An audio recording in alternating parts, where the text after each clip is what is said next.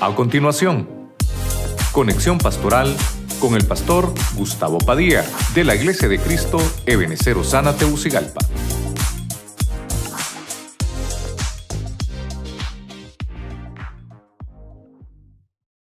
Valera 1960 la leemos la palabra en el nombre del Padre, del Hijo y del Espíritu Santo. Dice Proverbios 22:6. Instruye al niño en su camino y aun cuando fuere viejo, no se apartará de él.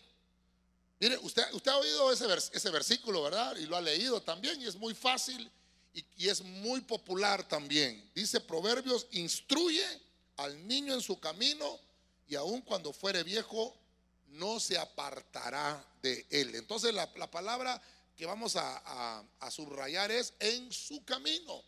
¿verdad? En su camino, instruye al niño en su camino. Hay un camino donde el niño tiene que estar ahí eh, enseñado y adiestrado. Y como es escuela para el hogar, hoy vamos a enseñar acerca de los caminos familiares. ¿Cuántos quieren que Dios les hable?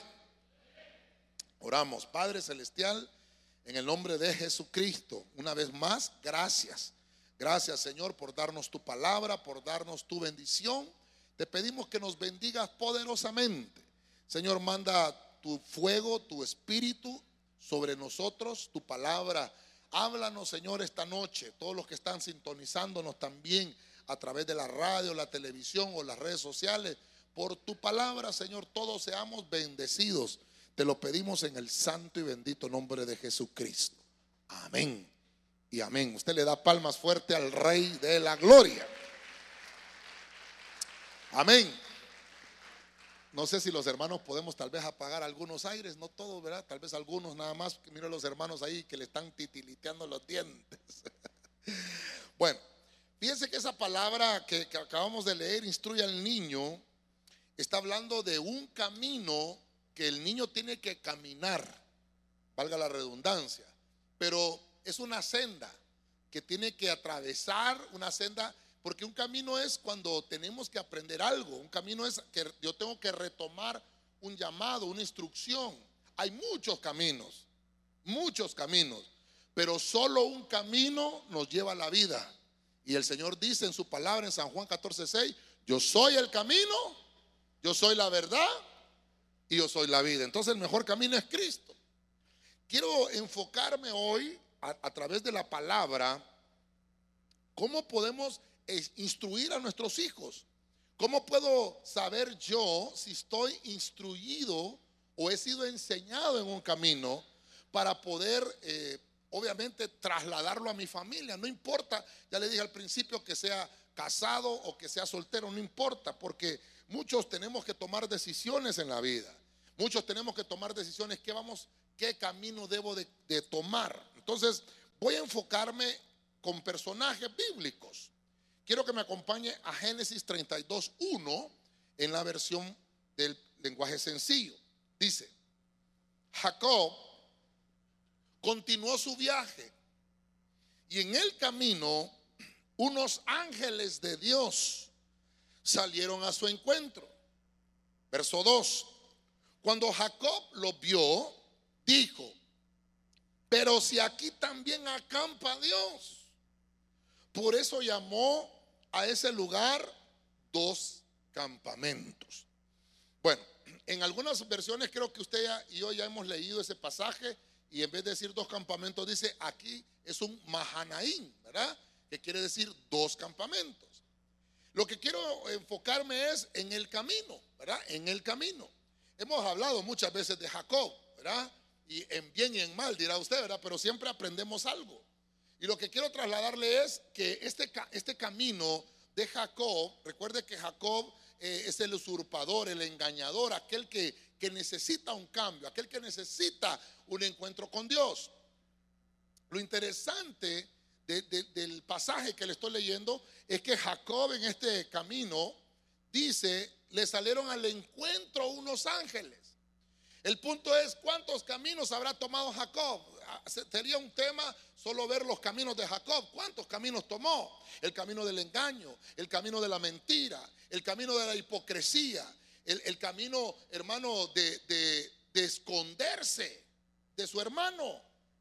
Pero en este punto me llama la atención porque aquí está escogiendo el camino, hermano, de reivindicarse. Recuerda que estamos en el año de la. Estamos en el año de la de la reivindicación. Entonces voy a, voy a tomar mi pizarra acá y vamos a, desarrollar el primer punto. Jacob, usted ya conoce la, eh, eh, Jacob, ¿verdad? El que usurpa, el que engaña, el que es transero, ¿verdad? Eso significa Jacob. Pero Jacob me va a enseñar algo importante. Dice que él toma un camino, pero es un camino de reconciliación, un camino para reivindicarse, va a buscar a su hermano. Él anda queriendo arreglar su vida, ya él ya tiene familia, él ya tiene esposa, esposos.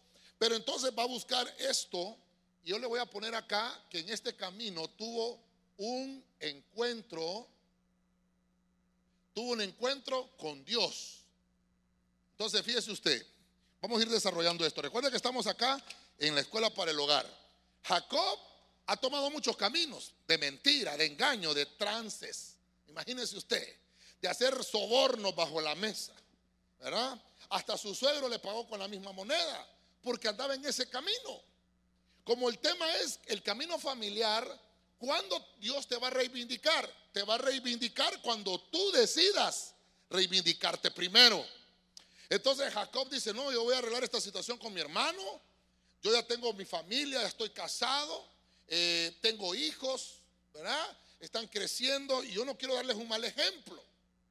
Y el pasaje que leímos al principio es, instruye al niño en su camino para que cuando sea grande no se, no se tuerza, no se pierda. Y entonces Jacob quiere, quiere corregir eh, su mal andar. Y, y mira qué interesante. Dice, continuó su viaje. Él está, hermano, con una planificación. Él tiene algo en mente, algo que quiere arreglar. Pero entonces, eh, Jacob lo que hace es buscar el arreglo. Gracias. Es buscar el arreglo. Lo que hace Jacob es querer eh, ordenar su familia. Fíjense que tenía problemas con su hermano, tenía muchos problemas con su hermano. Y tal vez eso no lo dejaba dormir. Aquí ya han pasado 20 años. Lo que, lo que quiero mostrarle es que el camino de Jacob se corrigió hasta que Jacob tuvo un encuentro personal con Dios. Entonces aquí, hermano, todos necesitamos un encuentro con Dios. Dígale al que tiene la par, necesitamos un encuentro con Dios. Mientras, hermano, mientras eso no suceda, nuestros planes no van a prosperar. Si yo no tengo un encuentro con Dios, todo lo que haya pensado hacer, yo no voy a, prosperar en mi camino. Cuando vemos a Jacob que está molesto con su hermano, eh, recuerde que en Jacob habitaba la promesa, porque Jacob venía de la promesa de su, de su padre Isaac, de su abuelo Abraham. Pero en él estaba la, la promesa. Él estuvo trabajando con ardor. Esaú había llegado a ser un príncipe, había llegado a ser poderoso también, igual que su hermano. Pero esa herida del pasado todavía estaba presente en la familia. Entonces Jacob le mandó un mensaje, ya lo hemos visto en otros temas, a su hermano, demostrándole que él ya no insistía en aquello por lo cual habían peleado en el pasado, hacía 20 años. La mansedumbre hace cesar las grandes ofensas. Cuando, cuando estaba viendo esto, perdone que vaya a tomar un versículo todavía en este punto, pero la mansedumbre calma muchas ofensas. Hay un versículo que está en Eclesiastés 10.4, que vino a mi memoria en lo que estaba desarrollando el tema, en la traducción del lenguaje actual. Mire lo que dice.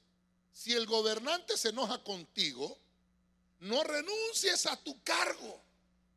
Mire usted, para los grandes errores un gran remedio. ¿Cuál es el remedio? ¿Cuál es el remedio? ¿Cuál es el remedio? La paciencia, hermano. Por ahí dice que la paciencia es la madre de la ciencia. En la ciencia, hermano, para corroborar un experimento lo hacen una, una, una y otra vez, una y otra vez. Tienen una paciencia los científicos para corroborar algo. Pero fíjese usted que la Biblia habla, dice, no renuncies a tu cargo si el gobernante se enoja contigo? ¿Qué hacemos, qué hacemos hermano, cuando alguien está enojado con, con nosotros. Cuando que no sea el gobernante, pues que, que sea el hermano que se enoja con nosotros. ¿Por qué nos enojamos con el Señor? ¿Por qué abandonamos nuestro puesto? Fíjense que Jacob dijo, no, yo voy a retomar mi posición. Voy a retomar mi posición de hijo, voy a retomar mi camino, voy a retomar mi senda, voy a corregir mi vida con Dios. Y yo no voy a renunciar a mi cargo, voy a tomar esa primogenitura que Dios me entregó y la voy a ejercer como Dios manda. Y fue a arreglar con su hermano. Entonces, le vamos a poner aquí retomar. Mire, todos aquí somos primogénitos. Vamos a retomar la primogenitura. Cuando Jacob retoma eso y él reivindica su camino, le pide perdón a su hermano, arregla lo que estaba mal, entonces el camino de Jacob se corrige. Y usted va a empezar a ver, si usted va a su casa y empieza a, leer esta historia, va a encontrar que desde el capítulo 32 en adelante, cuando Jacob entendió que habían descendido ángeles en su camino, que, se había mostrado el Señor, luego en Betel él pelea para que le cambien el nombre y, diga, ya no quiero ser llamado eh, Jacob, y le cambian el nombre, empezó a retomar el camino y Dios lo bendijo, porque Dios tiene grandes promesas para nuestra familia cuando tomamos el mejor camino que es Cristo. Déselo fuerte al Rey de la Gloria. Amén. A su nombre. Siguiendo con el pasaje de los caminos. Bueno, ya vimos a Jacob. Tiene un encuentro con Dios en el camino y deja el camino del engaño. Quiero que vayamos a Éxodo 13, 17. Biblia al día. Cuando el faraón dejó salir a los israelitas, Dios no los llevó por el camino que atraviesa la tierra de los filisteos que era el más corto, pues pensó, si, les, si se les presentara batalla, podrían cambiar de idea y regresar a Egipto. Entonces, mire, rápidamente voy a ir tomando acá el, el siguiente camino, porque estamos hablando de las familias. Entonces hay una nación, Jacob es cambiado el nombre y le ponen a Jacob Israel, porque de los lomos de Jacob Dios se hizo un pueblo, se hizo familias. Pero ahora mire usted el camino, mire el camino, mire el camino. Dios no los llevó por el camino que atraviesa la tierra de los filisteos. Mire, ¿cuál era el camino más corto? Era el camino de los filisteos. Pero aquí vamos a aprender algo, que Dios es el que tiene la mejor ruta. Mire, Dios tiene la, mejor ruta. Y de una sola vez le voy a poner acá, no tomes atajos. Si entendemos lo que es un atajo, ¿verdad? Amén, hermanos. No tomemos atajos. Dígale que tiene la par, hermano, no tomemos atajos. Vayámonos por el camino. Entonces, Dios tiene un plan con su pueblo, con toda aquella nación de Israel. Y entonces dice Dios, los voy a liberar, los voy a sanar, quiero que me vayan a hacer fiesta al desierto. Pero el, camino al desierto, hermano, eh, eh, eh, era, era corto, no era muy largo. El punto es que cuando Dios libera a Israel, dice, tienen que pasar por los filisteos. Para que lleguen más rápido, tienen que llegar donde los filisteos. Y el punto es que si los llevo por ahí, se van a encontrar con una guerra. Y van a empezar a renegar. Yo no quiero que eso pase porque se van a desanimar, van a cambiar de idea y ellos van a querer regresar a Egipto. Entonces Dios no quiere que nadie regrese. Y no quiere tampoco que vayamos a lograr los propósitos en Dios tomando atajos. Tenemos que tomar la ruta correcta por muy larga que sea. Yo no sé de los que vivimos aquí en Tegucigalpa. Por ejemplo, cuando ah, venimos nosotros hace ocho años acá, hermano, la primera queja que teníamos era que, aquí los retornos están lejísimos. Para hacer un retorno hay que ir a dar como dos kilómetros de vuelta, hermano. Y peor en el anillo, hermano. Dios santo. Eh, eh, entonces, a veces yo miraba hasta, hasta carros que se trepaban la mediana, se cruzaban. Ya, hermano, eso es, es una falta a la ley. Porque eh, a veces no es bueno tomar atajos. En ocasiones sí. Pero mire usted lo interesante. Dios se los lleva por el camino que él pensó correcto. Pero cuando el pueblo piensa que van mal, Dios sabe que van por el camino correcto y llegan al Mar Rojo.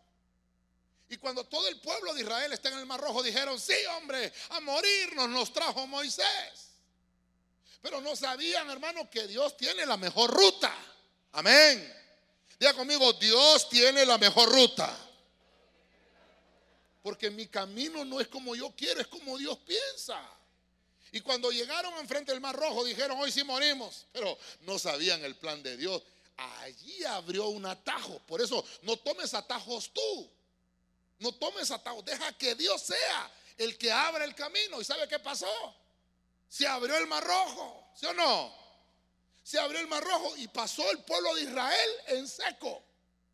Y hermano, iban, iban todos caminando, los niños, las ovejitas, los animalitos, todos iban caminando, corriendo, corriendo, corriendo. Cuando logró pasar el último, por último que pasó, entonces los, eh, los, los egipcios venían atrás de ellos. Usted conoce la historia. Ahorita en Semana Santa creo que miró, ¿verdad? Los diez mandamientos. Ben Hur, que sé yo cómo se llaman esas películas. Que, y, hermano, y, los, los egipcios iban atrás de los israelitas porque querían dañarlos, pero Dios tiene la mejor, la mejor ruta. ¿Y qué pasó? Cuando el pueblo de Israel ya había pasado, los enemigos que nos perseguían venían atrás y entonces el Señor cerró el atajo y los enemigos se ahogaron. Amén. Dele palma fuerte al Rey de la Gloria. A su nombre. Solo el Señor sabe cuál es el mejor camino que debe de tomar, aunque nosotros pensemos que no es el correcto. El mar rojo se va a abrir, aunque tú pienses que no hay un camino. Esa es la mejor ruta. Aunque veas el mar enfrente, Dios tiene la solución a nuestros problemas. Déselo con fuerza al Señor. A su nombre. Estoy tratando de, ver cómo, cómo vamos en el camino. En el libro de Josué, capítulo 5, verso 7, vamos a leer la versión moderna. Dice, mas a los hijos de ellos que él había levantado en su lugar, a estos circuncidó Josué, porque eran incircuncisos, pues no los habían circuncidado, oiga, por el camino. Verso 8. Recuerde que el número 8 nos habla de reinicio. Entonces miren el 8. Y aconteció que cuando se hubo acabado de circuncidar a toda la nación, se quedaron en su lugar dentro del campamento hasta que sanaron. Entonces, como estamos hablando de los caminos familiares, hemos tomado a Jacob que tomó el camino de la reivindicación, se encuentra con Dios. Vemos el camino de Israel, Dios tiene la mejor ruta para su pueblo y Dios nos enseña que no hay que tomar nuestros atajos, porque Él tiene el mejor atajo. Pero ahora, cuando yo veo a Josué, recuerde que Josué quiere decir eh, Jehová salva o Salvador. Pero Josué me va a enseñar que hay que retomar. Mire, mire qué importante esto. Hay que retomar los pactos hay que retomar los convenios. Por ejemplo, Dios le había dicho a Abraham, vas a circuncidar a tu hijo a los ocho días. Te voy a dar la promesa en Isaac, pero también te vas a circuncidar tú. Y dice la Biblia que Abraham ya era bien grande, era mayor. Y dice que Abraham se circuncidó y le dolió en gran manera la circuncisión. La circuncisión es hacer un corte circular en el órgano del hombre, es, en el prepucio, ¿verdad? Y es cortar ese pedazo de carne. Y ese es el pacto, ese era el pacto de Dios con, con la familia, un pacto generacional con Abraham. Cuando, cuando obviamente nace Isaac, ya circuncidado, le traslada ese mismo convenio a, a su hijo Jacob, a Esaú, también circuncidados. Pero fíjese usted, cuando Jacob eh, se desarrolla y hacen los, bueno, nacen los patriarcas, donde están las doce tribus de Israel, nace el pueblo de Israel como nación. Pero ellos quedaron, quedaron eh, esclavos y por eso dice que el Señor los liberó y escogió una mejor ruta para ellos.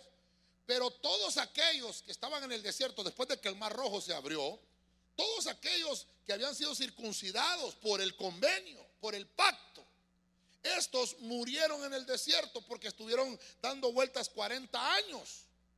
Y dice la Biblia que hubo una nueva generación que había surgido, una nueva generación que había entrado ya a la tierra prometida. Y estos no estaban circuncidados. ¿Tenemos nueva generación hoy? Ah, claro que sí, hermano. Pero hay unos que no están circuncidados. Diga conmigo, aquí no hay ninguno, pastor. Entonces dice el Señor, ¿cuál es el camino? ¿Cuál es el camino? Ah, el camino es retoma el convenio. Porque dice que entonces Josué dice que ya había luchado con algunos, ya había vencido algunos enemigos, pero los hijos de ellos que se habían levantado en lugar de la otra generación no estaban circuncidados, eran incircuncisos. No los habían circuncidado por el camino que habían tomado. Entonces, este camino me habla que yo tengo que retomar los pactos con Dios. Yo tengo que venir a ver a la palabra qué es lo que Dios ha guardado para mí, qué es lo que Dios tiene para mí, qué promesas Dios tiene para mi familia y retomarlas. Mire, tal vez usted no se acuerda de su bisabuelo. Tal vez usted no se acuerda de su tatarabuelo, pero su tatarabuelo oró por usted. Ah, usted no lo conoció. Pero qué contar que era una mujer de esas de fuego, de esas cristianas, aleluya, pandereta. Y aquella mujer que oraba en el altar y decía, Señor, yo pongo a mi familia en tu altar y declaro mis nietos y mis nietas que van a ser servidores, que van a ser sacerdotes tuyos. Usted no se acuerda de eso, pero sí hubieron generaciones atrás que estuvieron orando por nosotros. Nosotros somos el fruto de la oración de nuestros ancestros. Porque no todo lo que nos ministran los ancestros es malo. Hay familiares nuestros, genéticamente hablando, que ya Dios los había transformado. Porque Dios visita la maldad de los padres sobre los hijos hasta la tercera y la cuarta generación. Pero bendice a los suyos por mil generaciones. Somos el producto de la bendición de las generaciones pasadas que buscaron al Señor. Déselo fuerte al rey, hermano. Dígale al que tiene la paz, retoma los pactos con Dios, hermano. Nunca nos olvidemos de los pactos divinos. Siempre tengamos presente las promesas del Señor. Siempre tengamos presente las recompensas del Señor. Fíjense que esto le dio un pequeño descanso al pueblo de Israel. Cuando ellos fueron circuncidados, ellos tuvieron que reposar, mire, dentro del campamento hasta que sanaron. No podían seguir conquistando la tierra prometida mientras ellos no retomaban el pacto.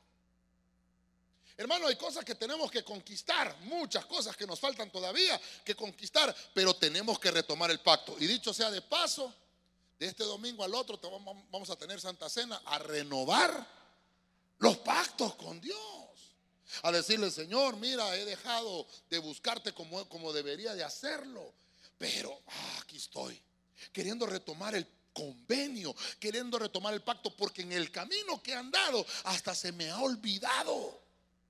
Hermano, Dios nos ha prometido que va a estar con nosotros en todo momento, ¿sí o no? ¿Ha estado Dios contigo? Entonces Dios nunca falla. Él siempre se mantiene. Ah, mire, lo voy a poner acá. Dios es fiel. ¿Sabe, ¿Sabe por qué Dios es fiel? Aunque nosotros seamos infieles. Dios permanece fiel. Mire el camino, como, como a veces nos trastorna, como el camino a veces nos hace olvidar, hermano, las promesas que tenemos en Dios. Vamos a ver cuántos somos padres de familia aquí. Levantemos la mano. Los que somos padres de familia. Ah, mire. Yo creo que casi todo, ¿verdad? Hermano, tenemos que enseñarle a nuestros hijos. Mira, papito, yo hice un pacto con el Señor que yo declaro mi casa como una familia sacerdotal. Así que aquí todos somos sacerdotes del Señor. Se los enseña a sus hijos. Y en el camino, ah, mire, hay que cortarle la carne. En el camino, no es que usted va a agarrar un cuchillo, hermano, y lo va. No, no, no. No, no, no. Estamos hablando espiritualmente. Es que le va a decir, mira, papito, necesitas ministrar la carne, necesitar, necesitas someter los deseos de la carne. Dice la Biblia que, fíjese usted, en Gálatas 5, 19, creo que hasta el 22, dice que las obras de la carne, dice, más el fruto del Espíritu es. Quiere decir que el Espíritu da frutos, la carne no, la carne lo que hace son obras, pero malas.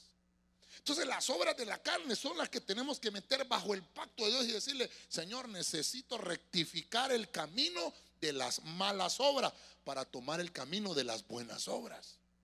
Eso es lo que hizo Israel. Cuando esto, cuando ellos hicieron esto, entraron a la tierra de Canaán.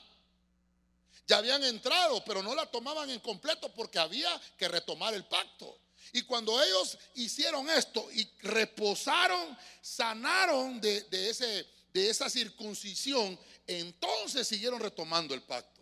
Y Dios le dio la victoria. Usted puede leer todo el capítulo, todo, perdón, todo el libro de Josué y va a encontrar que después de que el pueblo se circuncidó, Dios les entregó toda la tierra prometida. ¿Por qué será que a veces no nos da Dios toda la tierra prometida? Porque nos falta retomar el pacto. Avancemos. Vamos a entrar a un personaje bien álgido. Vamos a entrar a ver a Sansón.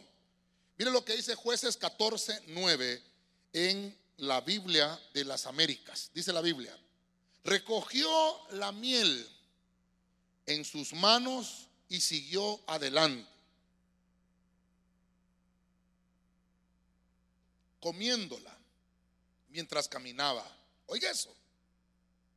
Cuando llegó a donde estaban su padre y su madre, les dio miel. Y ellos comieron. Pero no les contó que había recogido la miel del cuerpo del león. Usted me dirá, pastor, ¿y ese versículo que tiene que ver con lo que estamos hablando del camino? Ah, porque vamos a hablar del camino de Sansón ahora. ¿Ah? ¿Se acuerda de Sansón? En la escuela dominical nos enseñaban, ¿verdad? Sansón era un gigante, así, así, así. ¿Se acuerda? Tenía unos muñones. ¿Ah? ¿Se acuerda? Así, así, así. ¿Ah?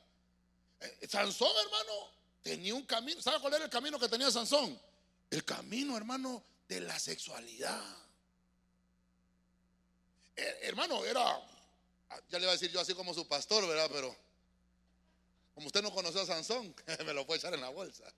Pero mire Sansón, mire Sansón, ¿qué, ¿cuál era el camino que necesitaba retomar? El camino del consejo, le puse yo, mire, consejo paterno. Entonces, mire, soporte un momentito aquí lo que, lo que queremos desarrollar. El camino de Sansón era un camino de desobediencia, un camino que le gusta. Hermano, era un hombre, eh, ¿cómo le decimos? Sansón era alto de naturaleza. Le gustaban las mujeres, pues. Y a todos, a los hombres, pues nos tienen que gustar las mujeres. ¿ah? Pero él era excesivo. Y los padres lo aconsejaban, le decían, Sansón, ese camino que vas no es el correcto. Dios te dio una promesa. Eres ungido. Dice que era un juez de Israel. Te ha dado una fuerza. Dice que el Espíritu del Señor venía sobre Sansón.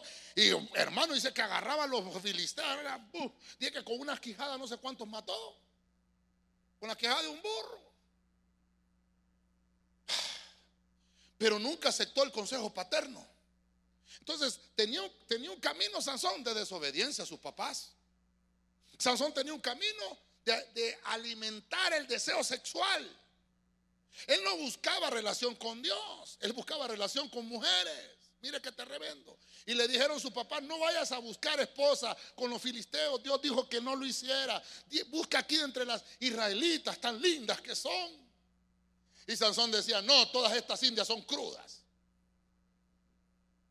Ayer, ayer, hermano, ayer se rompieron las redes sociales, hermano. Ya sabe por dónde voy, va. Andaba una gente de la DEA, hermano. Ay, ¿por qué se ríe? Y todas las, hermanas. Ya conmigo no me molesto, pastor. No, dígale como que no se va a molestar. no me molesta, pastor. Y le ha tomado fotos a su marido usted así. Aunque sea la panza, tómele fotos, hermano.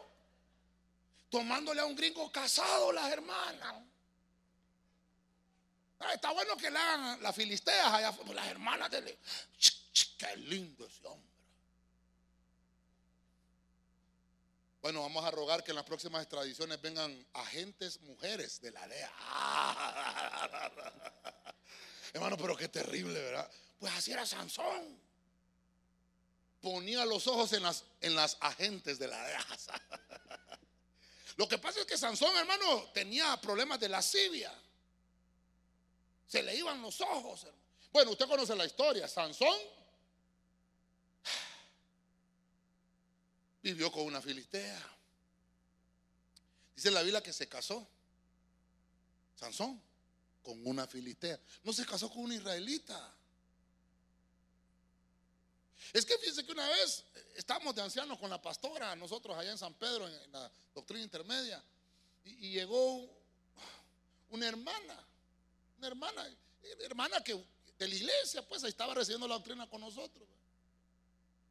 Y yo quiero que oren por mí. ¿Qué pasó? No, es que, ay, por mi novio. ¿Y qué pasó? Me quiero casar con él. Bueno, y entonces, ¿cuál es lo que quiere que? Es que mire, él viene a la iglesia, él canta las alabanzas, hasta dice, fuera, fuera. Ya sabe, los coritos, los conoce. Lo único es que todavía no ha aceptado al Señor, es lo único. Ay, hermano, qué terrible un consejo así. Ayúdeme, es que no sé, hay que, hay que orar, obviamente, ponerlo en oración. El Señor toca el corazón, pero eso es voluntario.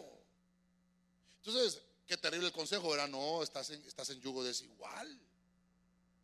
Estás con el agente de la DEA. Estás en yugo desigual.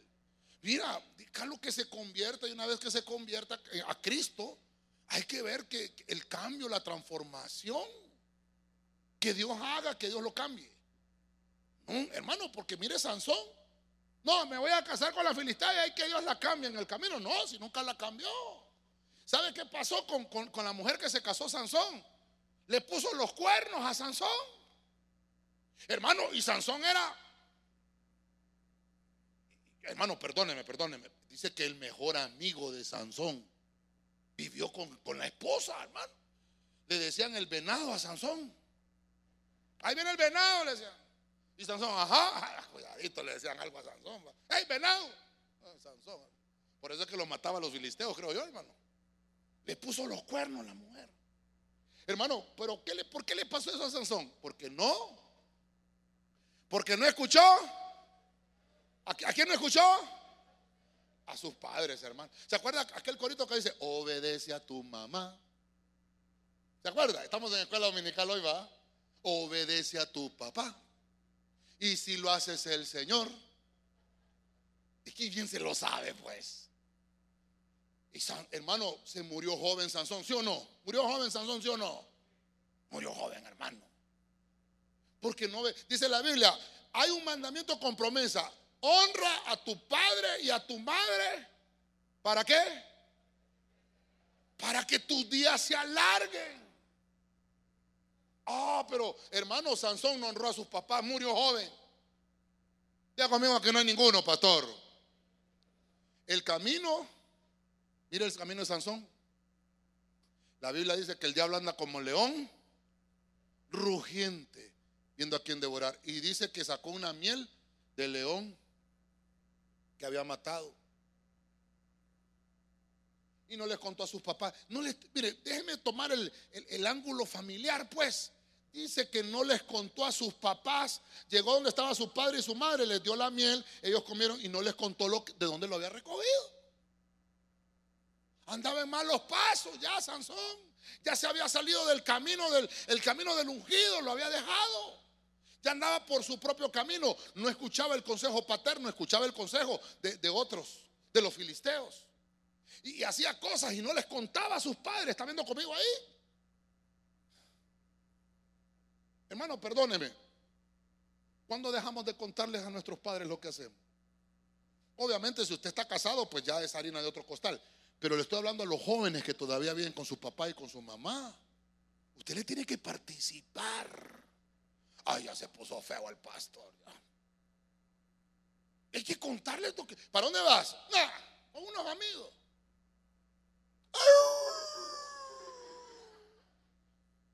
¿Cómo se llama? Lobo se llama uno. ¿ah? Y la otra, ah, loba. Cantan la de Shakira, ¿va? Ay, y dígale, tenga cuidado, Sansón. Tenga cuidado. Fíjense que yo pregunté por uno en la iglesia. Y a día no lo miraba ministrando. Y le digo yo, ¿y fulano de talvo? ¿Qué, qué, qué pasa que a él no lo miro? E, está inhabilitado por Sansón. ¿Qué entiende usted cuando le dicen así? Por enamorado. Hermano, es que como tenía unos moñones, hermano, caminaba así. Buenas tardes. Me llamo Bond. James Bond. Sansón se llama, hermano. Me llamo Son. Sansón. Pero es que hay que dejar, hermano, ese camino no te va a llevar a nada bueno. ¿Sabe qué? ¿Sabe qué tenemos que hacer? Escuchar a nuestros papás. Amén, hermano.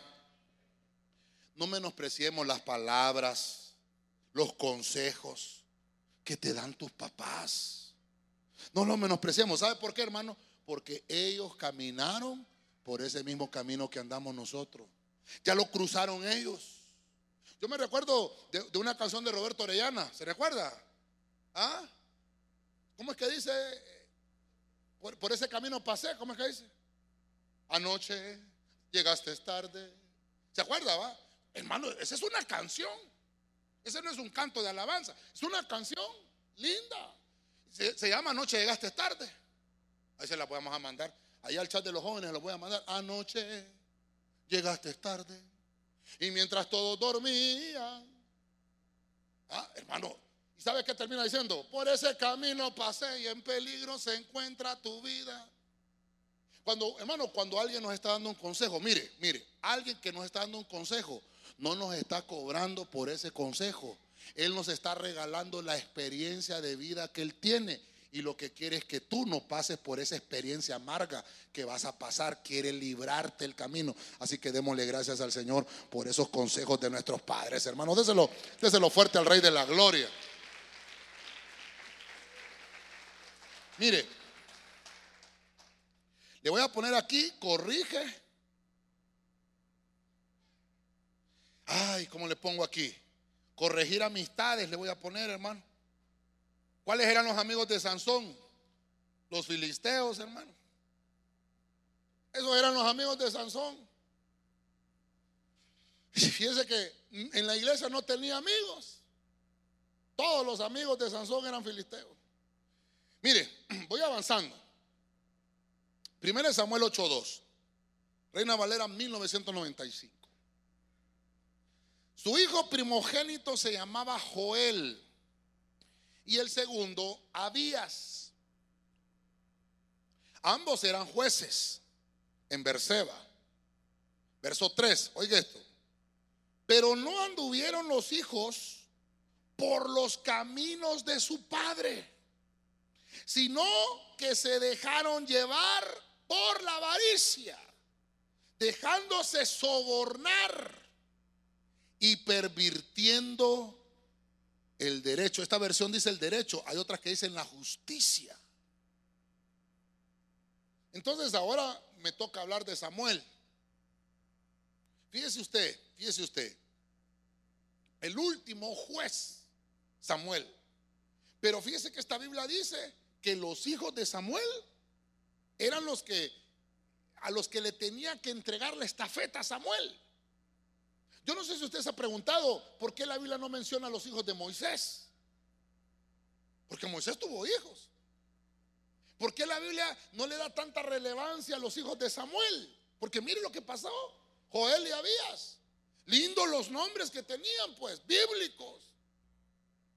Y dice la Biblia que eran jueces, ambos. Obviamente estaban recibiendo el legado de su padre, pero, ya conmigo, pero ah, no anduvieron en el camino. Entonces nuestros padres nos dan un camino. Mire, ¿qué significa Samuel? Vamos a ver los discipuladores. ¿Qué significa Samuel? Dios oye, ¿verdad? Eso significa Samuel o Chamuel. Pero entonces, yo le puse aquí, con, con el camino de Samuel, es no perder la senda. Su padre había trabajado por el ministerio. Mire, él había hecho el camino, era juez en Israel. Ya hemos hablado de Samuel, profeta, juez, ¿y qué más? Profeta, juez y... Ay, hermano, profeta, juez y... y sacerdote. Lo voy a regresar a corderitos, hombre. Apunte, apunte, profeta, juez y sacerdote. Los tres poderes del Estado, ejecutivo, legislativo y judicial. ¿Cuál es el poder ejecutivo? Profeta. ¿Cuál es el poder judicial? Juez. ¿Ah? ¿Y el legislativo? El de las leyes, sacerdote. estamos, estamos claros. Un hombre ejemplo en Israel. Dice la Biblia que ninguna de las palabras que Dios le dio a Samuel la dejó caer a tierra. Ninguna. Todas las cumplió. Dice la Biblia, es más, que reunió una vez a todo el pueblo y dijo, si alguien, a alguien le debo algo aquí, que me lo diga ahorita. Hermano, qué valor el deseo pararse en medio de todo el pueblo. Y dice que todo el mundo respetaba a Samuel. Un hombre intachable, de una sola pieza. Hermano, pero sus hijos, hermano. Ya conmigo que no hay ninguno, pastor no anduvieron por el camino de su padre Samuel. Qué tremendo tener un papá ejemplar y que yo como hijo me echa a perder. Pero si tu papá te está dando el ejemplo, pues. A mí me dio tristeza leer este punto, hermano Samuel. Ah, ¿Qué nos enseña Samuel en los caminos familiares? No pierdas la senda que te dejó, la buena senda que te dejó tu papá la buena senda que te enseñó tu mamá. ¿Por qué voy a torcer el camino yo? Qué tremendo esto, hermano. Joel y Abías. Mire, mire, mire lo que hacían estos, dice. Se dejaron llevar por la avaricia. Se dejaron sobornar. Y en vez de ser justos, fueron injustos. Fíjese que dice que ejercían la, eh, como jueces y hermano, y decía, mira, ve, decir que, decir que en el, juicio que me vas a hacer, favorecerme a mí, mira, te voy a dejar. Y, hermano, se corrompieron. Pero es que su papá no era así. Es que eso es lo que nos está enseñando la Biblia aquí, el camino familiar. Porque, hermano, mire, yo sé que hay caminos que, no son correctos, hay familias nuestras que no han sido cristianos o que tal vez no tienen un camino correcto. Obviamente no imitemos lo malo, pero lo bueno es hay que imitarlo. ¿Sabe qué decía Pablo a la iglesia? Imítenme a mí en lo que yo imito. A Cristo, en las cosas que yo no imite a Cristo, no, no, en eso no me, no me, no me copien, pues. Pero si yo hago algo en el Señor y es favorable, pues háganlo. Lo que no, bótenlo, pues, deséchenlo. Examínenlo todo y retengan lo bueno. Hermano, Samuel, un hermano, un hombre tan ejemplar. Y mire usted, más adelante, si usted sigue leyendo, estamos en el capítulo 8, un capítulo de reinicio. ¿A quién le tocaba la batuta? Le tocaba a Joel, porque era el primogénito. Cuando la Biblia pone, y llamabas a Joel, es el que va a la primogenitura. Y a Díaz, ¿quién era? El segundo. Entonces a Joel le tocaba retomar el ministerio de su papá. ¿Está conmigo, hermano? ¿Y sabe qué pasó más adelante? El capítulo 8 dice el pueblo de Israel, queremos un rey. Ya vimos a tus hijos, Samuel. Ya lo vimos. Ya vimos que el camino que, que nos van a meter es un camino malo. No, no, no, no. Mire, yo voy a poner el equilibrio con esto. El pueblo de Israel tenía razón. Pero ¿por qué pusieron la mirada en los hijos, pues? ¿Sabe qué pasó ahí? Dios lo vio de otra manera. ¿Sabe qué le dijo el Señor a Samuel? Samuel, no te, no, no, no, no te despreciaron a ti. Me despreciaron a mí, dice el Señor. ¿Sabe por qué dijo así el Señor? Porque Dios puso a Samuel. ¿Por qué Israel no dijo que Samuel sea el rey? ¿Por qué no dijeron ellos? Bueno, Joel anda torcido y había anda pando. Bueno, entonces Samuel, sé tú el rey, pues, ya que en ti están los tres poderes. Fíjense que el pueblo de Israel no vio eso, sino que dijeron, no, queremos otro. Vamos a las elecciones. Y entonces dice Dios, bueno, vamos a darles un rey conforme a lo que ellos piensan. Y les dio a Saúl. Y Dios le dijo a Samuel, no te sientas mal, Samuel, no fue a ti que te despreciaron, fue a mí. Porque yo te puse, Samuel. Y usted ya conoce la historia, lo que pasó más adelante. Pero ¿qué nos enseña Samuel? No perdamos la senda, hermano. Dice la Biblia que Samuel era conforme al corazón de Jehová. Y entonces, hermano, qué tremendo. No se vuelve a hablar de los hijos de Samuel. Porque obviamente hicieron lo malo, fueron descalificados. La estafeta no se las pudo entregar Samuel. Entonces levantan a Saúl, uno conforme al corazón del pueblo, se levanta como rey Saúl, pero la estafeta la tenía Samuel. ¿Está conmigo, hermano? La estafeta la tenía Samuel. Y entonces dice la Biblia que Saúl se corrompió. Y dijo, Dios, voy a desechar a Saúl, ya no lo quiero. Ya, ya me aparté de Saúl, ya no es más rey. Y entonces le dice a Samuel, toma tu cuerno. Porque la unción la tenía Samuel. Toma tu cuerno y vete a la casa de Isaí. Porque me he escogido a uno de sus hijos como rey. Samuel no sabía quién era. Hermano, qué doloroso. Perdóneme, me estoy metiendo en el papel de Samuel. Estamos en tema familiar ahorita. Amén, hermano. Qué doloroso para Samuel. Y Joelito. Joel, mi primogénito. No, está descalificado. Y Abías, ¿no ves que se torció? Transero también. Y Saúl, carnal. Vete a la casa de Isaí. Y la lección que le enseñó el Señor. Porque tus hijos perdieron la senda. Hay uno ahí en la casa de Isaí que es conforme a mi corazón igual que tú. Se llama David. ¿Qué significa David? El amado.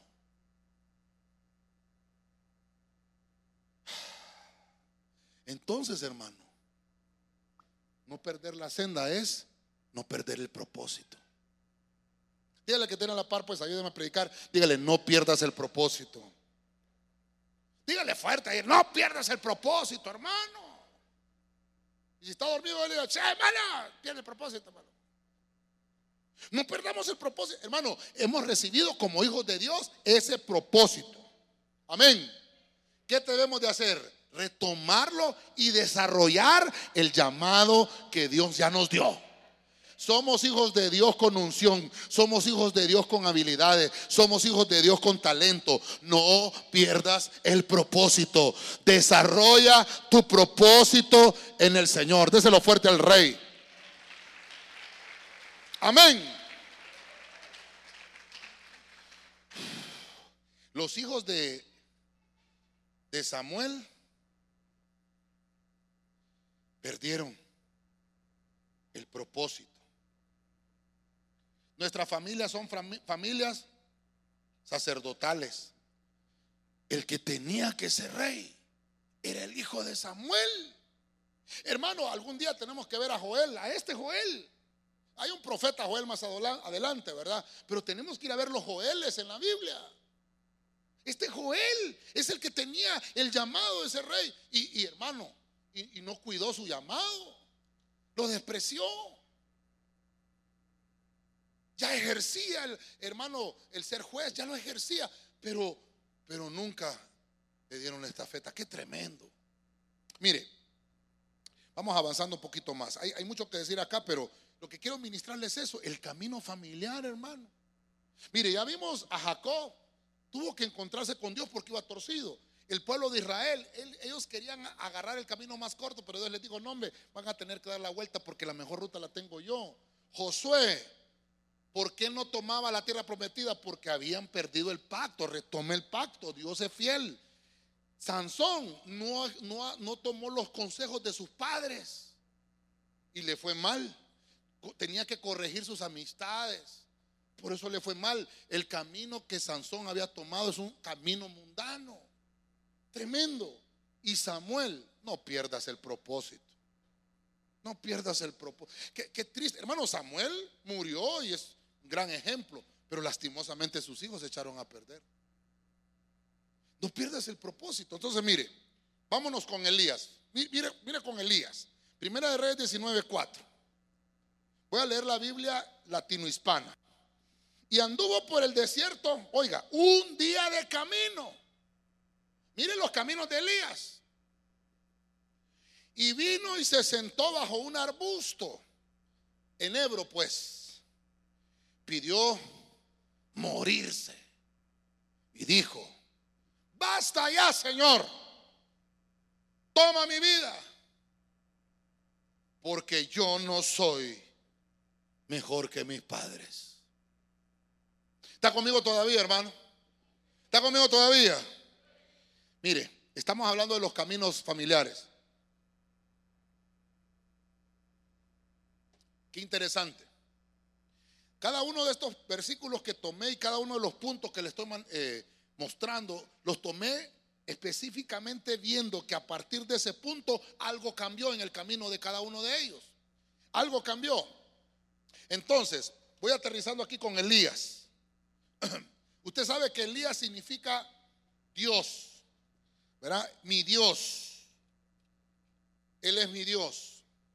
Pero había algo en el camino de Elías. Él era ministro, pero le faltaba valorar algo llamado paternidad. Diga conmigo, paternidad. Vamos, dígalo fuerte, paternidad. Si usted quiere saber un poquito más de la paternidad, ahí en nuestra página de YouTube, ahí va a encontrar un tema específicamente de la paternidad. Creo que hay dos temas de la paternidad. Solo quiero retomar el punto aquí con el camino de Elías. El camino de Elías es un camino eh, espléndido, un, camino de llamado ministerial, un profeta de Dios. No se le conoce familia a Elías, no se le conocen hijos, esposa tampoco. Mire qué tremendo. Sin embargo, Dios lo usa poderosamente. Usted conoce a Elías, fue llevado al cielo sin ver muerte. Conoce Elías, ¿no? Pero había un defecto en él. No valoraba la paternidad. No valoraba lo que Dios le había entregado como padres. ¡Ah! Dios se mueve, hombre. Dios me apoya. Hay respaldo de Dios cuando yo profetizo. Ah, no necesito cobertura, no necesito nada. Mire qué terrible Elías. Es más, no tenía alguien a quien dejarle legado, Elías. Y, entonces, viene Elías de hacer algo, espléndido. Hay un tema también que, que le pusimos el altar de Elías, por ahí está un tema de enseñanza. Viene Elías de haber levantado aquel altar y haber derrotado a los falsos profetas de Baal. Y hermano, poderoso Elías, hermano, llovió fuego del cielo y dice que lamió el altar, hermano, tremendo, una señal poderosa.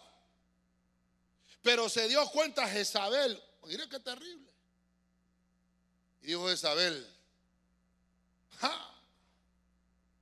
maten a ese hombre. Hasta eso es unos decretos, Jezabel, hermano, está terrible, hermano, mujer. Jezabel es aquel espíritu, hermano, de tinieblas que mata la profecía, que mata el ministerio profético. Y, mire, hermano, y viene Elías, hermano, después de una gran victoria. Y escucha que lo mandó a amenazar a Jezabel y le entró miedo. Se fue a meter a una cueva, le entró depresión al profeta de Dios. En aquellos entonces no habían farmacias para ir a comprar la pastilla de la depresión. ¿Cuál es la pastilla de la depresión? ¿Cómo se llama? Hay bastantes, hay varias. No habían, no habían farmacias abiertas para tomarse la pastilla de la depresión. Y se metió en una cueva Elías.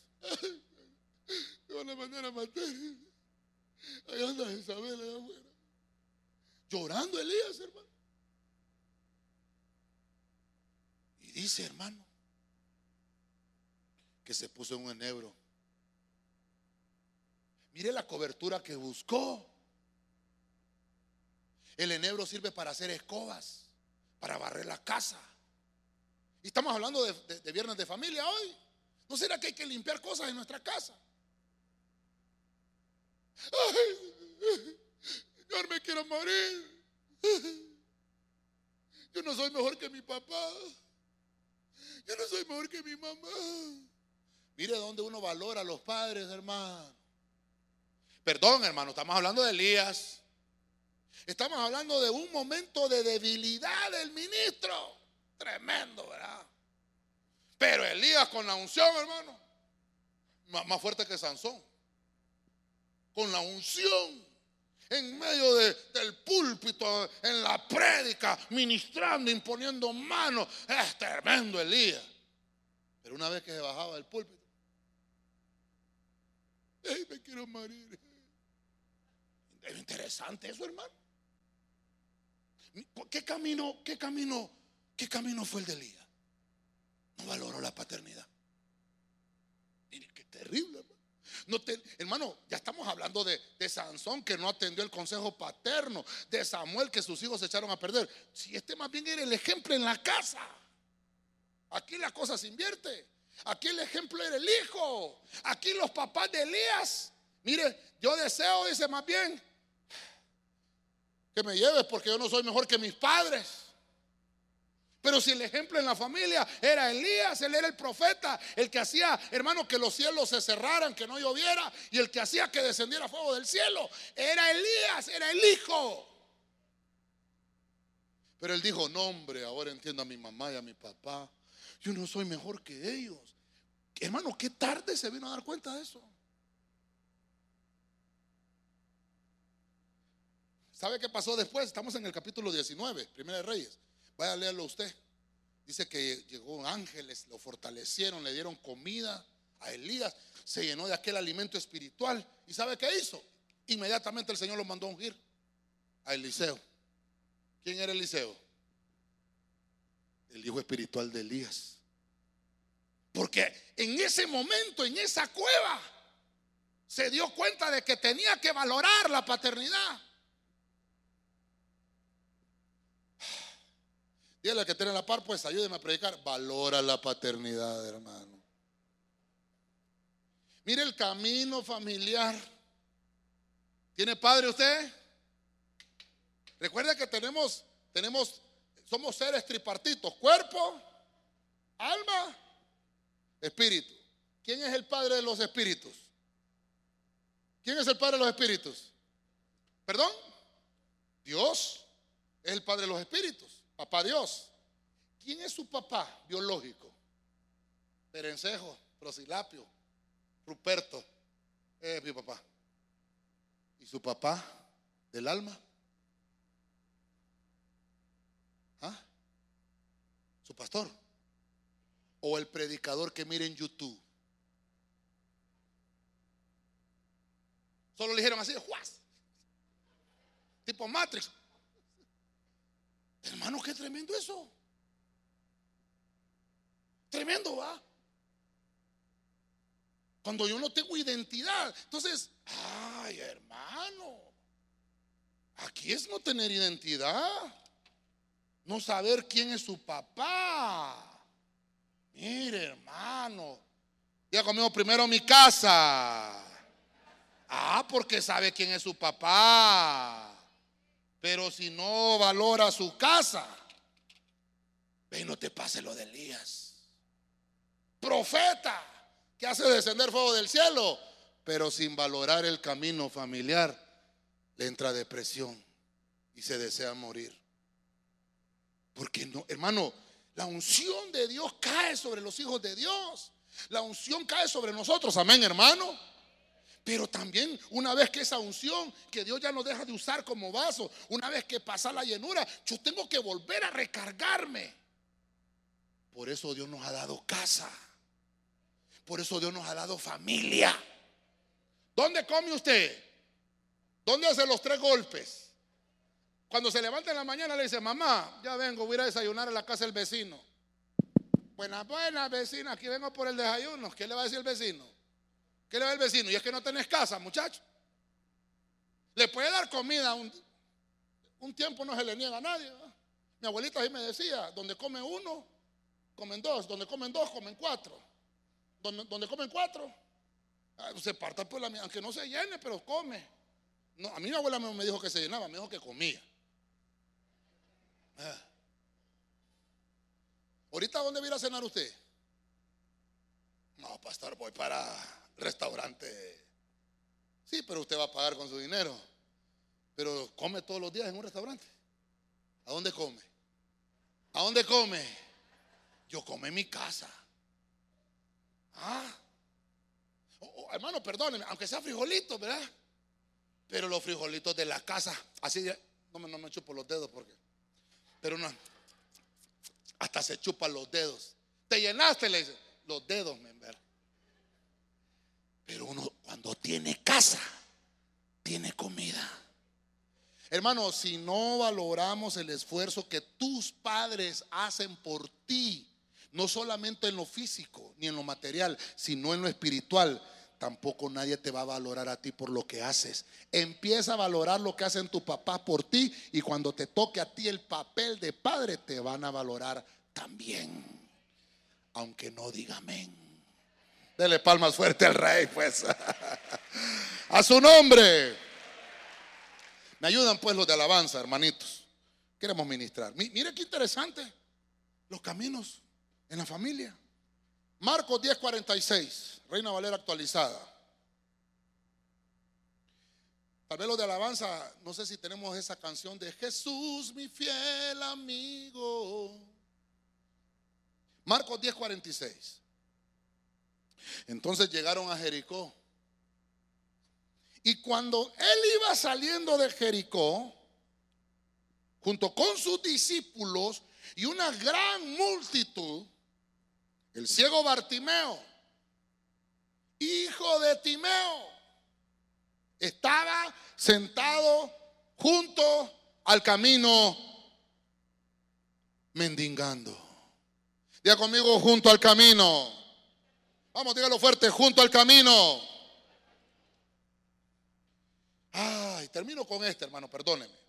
Mire que el papá de, ay, el papá de este ciego se llamaba Timeo. Si usted va al diccionario y busca la palabra Timeo, fíjese que Timeo quiere decir impuro. Eso quiere decir Timeo, impuro. Entonces, Bart es en arameo. Quiere decir hijo de Timeo. Eso quiere decir Bartimeo. Hijo de Timeo. ¿Qué quiere decir entonces en español? Hijo de un impuro. Mire qué terrible. Entonces, este ciego tenía un ropaje. Yo le puse ropaje, entiéndase cobertura, una cobertura ancestral. Mire qué tremendo. Vamos a terminar con esto, perdónenme, yo quiero ministrarlo. El ropaje o la cobertura de Timeo era una cobertura ancestral de pecado.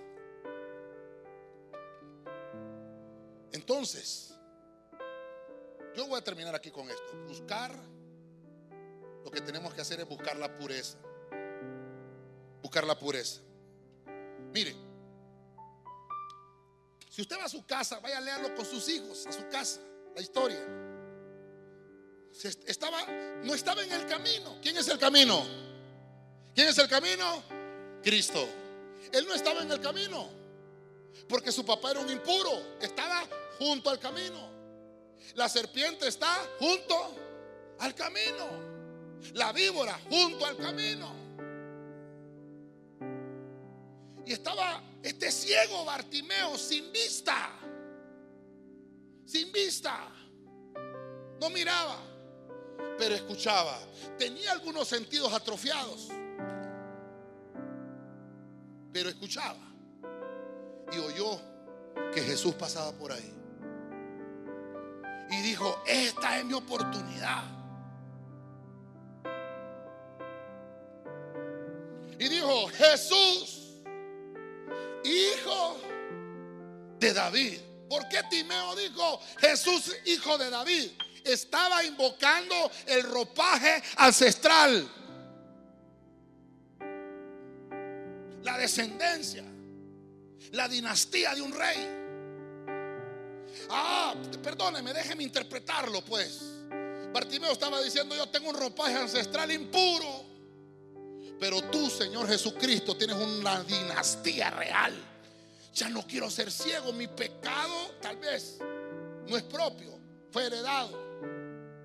Pero yo quiero corregirme. Y dice la Biblia que él gritaba.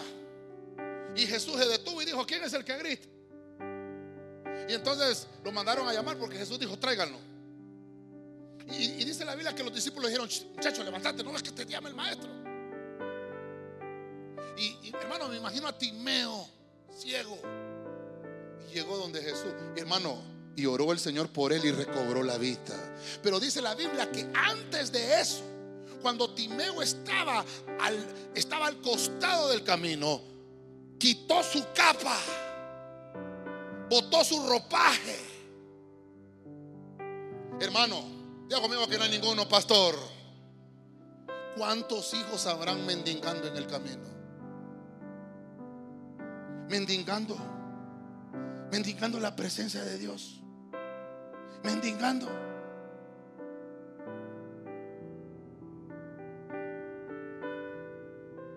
Se quitó el ropaje. Recibir la vista, Señor. Y oró el Señor por él. Y se convirtió en un gran testimonio. El ciego Bartimeo renunció a sus ancestros. Hermano, debemos despojarnos de esos malos ropajes que traemos. Yo no sé cuánto tiempo tienes en el Evangelio, pero hay ropajes, hermano, que todavía los tenemos y ya están desactualizados, ya no sirven. Debemos de ponernos la cobertura divina, la cobertura del Señor, despojarnos de aquellos malos ropajes que recibimos de nuestros ancestros, porque hay ropajes buenos, pero hay malos. De lo malo tienes que despojarte para que podamos emprender y retomar el verdadero camino. Cuando Timeo, su papá se debe haber dado cuenta, cuando oyó la noticia de que su hijo ya miraba, es una alegría para toda la familia. Bartimeo pudo ver y pudo ver el camino. ¿Quiénes no miran el camino? ¿Quiénes no miran el camino? Los que andan en, en impureza. Necesitaba purificarse Bartimeo para poder ver el camino. El camino verdadero se llama Jesucristo.